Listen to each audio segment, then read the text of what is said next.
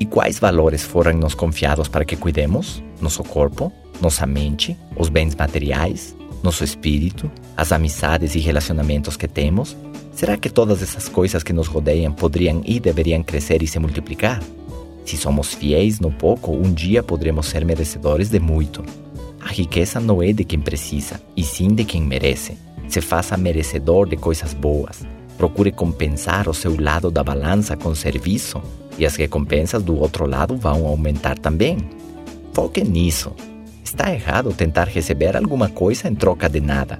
Sempre pague um preço justo por tudo aquilo que adquira. Sempre tente entregar valor pelo salário que recebe. Acreditem nisso. Se você focar seus esforços em se doar aos outros, em fazer o seu trabalho com excelência, em prestar o melhor serviço do que for capaz, mesmo que naquele momento suas recompensas materiais não acompanhem seus esforços, em breve isso irá acontecer sim e você não vai receber somente recompensas materiais, e sim em gratidão, em admiração, em paz interior, em felicidade. Cada vez que você decide pagar um preço justo pelas coisas que recebe, seja em esforço ou dinheiro, isso faz de você uma pessoa diferente, uma verdadeira pessoa de sucesso.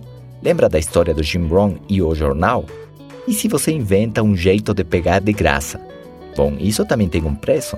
Isso torna você uma pessoa que vive pela lei do mínimo esforço. Acredito, e essa é a minha opinião particular, que o dinheiro em si não faz sentido se você não o conquistou honestamente e prestando um serviço impecável. Você pode ganhar dinheiro de maneiras estranhas, mas eu tenho certeza que isso não vai preencher a sua necessidade. Essa poderia ser a verdadeira cobiça. Nunca ficar satisfeito, sempre à procura de mais dinheiro, pensando que pode tampar o buraco, aquele vazio interior que você tem. Essa tristeza, esse desespero de viver como não corresponde.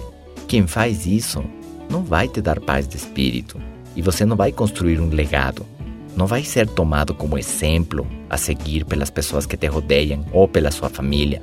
Em muitos casos, até vai ser motivo de vergonha. Se tornar rico de maneira desonesta não é o caminho.